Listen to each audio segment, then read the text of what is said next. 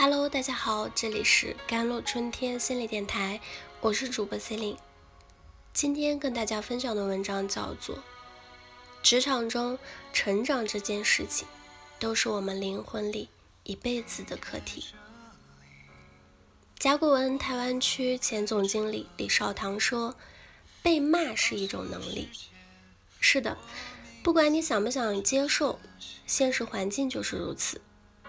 面对委屈时，你真的不需要太在意旁人的眼光，只要记得永远对自己负责。胸怀是委屈撑大的。人生在世，注定要受许多委屈。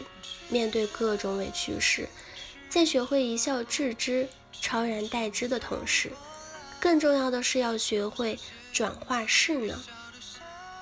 没有一种工作是不委屈的。最近有刚毕业的小孩问我，说：“你能不能告诉我，刚进职场的时候遇上工作上的难处了怎么办？还有就是从校园过渡到职业人的心态该怎么调整？另外就是刚刚开始工作的时候收入不高，该怎么解决生存的问题？”这一刻，我看见朋友圈里有人发了一条状态，说。十年后，你回头看今天的这一刻，自己所遭遇的一切，那都不叫事儿，真的。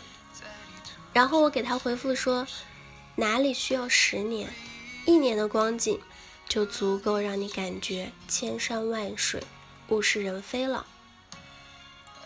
一，经历艰难，记住美好。这句话不是我说的，是很多年前我看了《艺术人生》里。有一期采访了我最喜欢的奶茶刘若英，朱军问她：“为什么你总能给人一种温和、淡定、不急不躁的感觉？难道你生活中遇上难题的时候，你不会很气急败坏吗？”刘若英的回答就是：“那是因为我知道没有一种工作是不委屈的。很多人都知道。”刘若英在出道前曾经是她师傅，就是著名音乐人陈升的助理。刘若英在唱片公司里几乎什么都要做，甚至要洗厕所。她跟另外一个助理两人一周洗厕所的分工是一三五和二四六。这另一个助理的名字叫金城武。第二点，你能展现的只有行动和态度。刚进职场的时候，我们要学习基本的职场的规则，要尽快熟悉自己工作岗位上的必要技能。我敢说，我们大学里学的那些东西，基本上到了工作环境的时候，九成是用不上的。这个时候，一个人的学习能力跟领悟力就是最大的竞争力。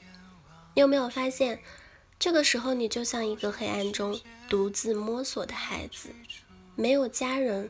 没有老师，没有师兄师姐可以问，周围一群陌生人漫无表情地穿梭于办公室里的走廊过道上，就像电影里的快镜头。你身后的景象千变万化，飞速流转，你自己一个人孤独地停留在原地。我自己本身是个慢热的人。加上性格内向，所以职场第一年里的状态就是很恍惚的。第三点，每个人都在熬，但你要主动学。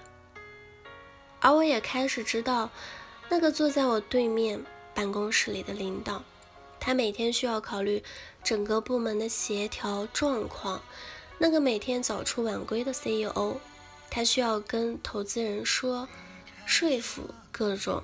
前景跟趋势，他还需要面对各种错综的媒体关系，外加各种其他跟我国有关部门的打交道。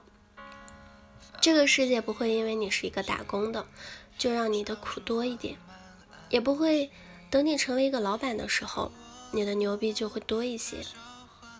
那些纳斯达克敲钟背后的重重苦逼。是媒体包装出来的幻想里永远不会写出来的。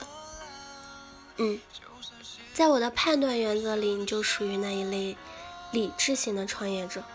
这种人即使在创业路上走不下去了，角色换成了一个职业人，他也不会是糟糕到哪里去的人。于是我开始明白，他们跟我一样，也是慢慢从新人过渡到成熟人。解决了基本的生存问题后，再去寻找更好的出路。于是又一批新人进来，如此循环。第六，不奢求极致，只需要慢慢变好。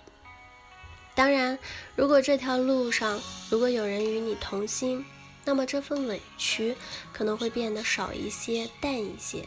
就像我喜欢一个。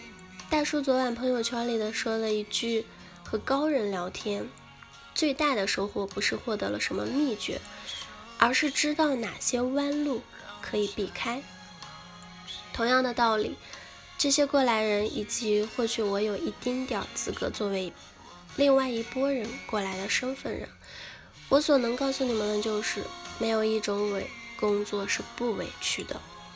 明白了这一点，或许我们对所谓。会好起来的期盼，不再是一种极致的追求，要马上呈现物化的东西，而是一种潜移默化的进步跟慢慢变好。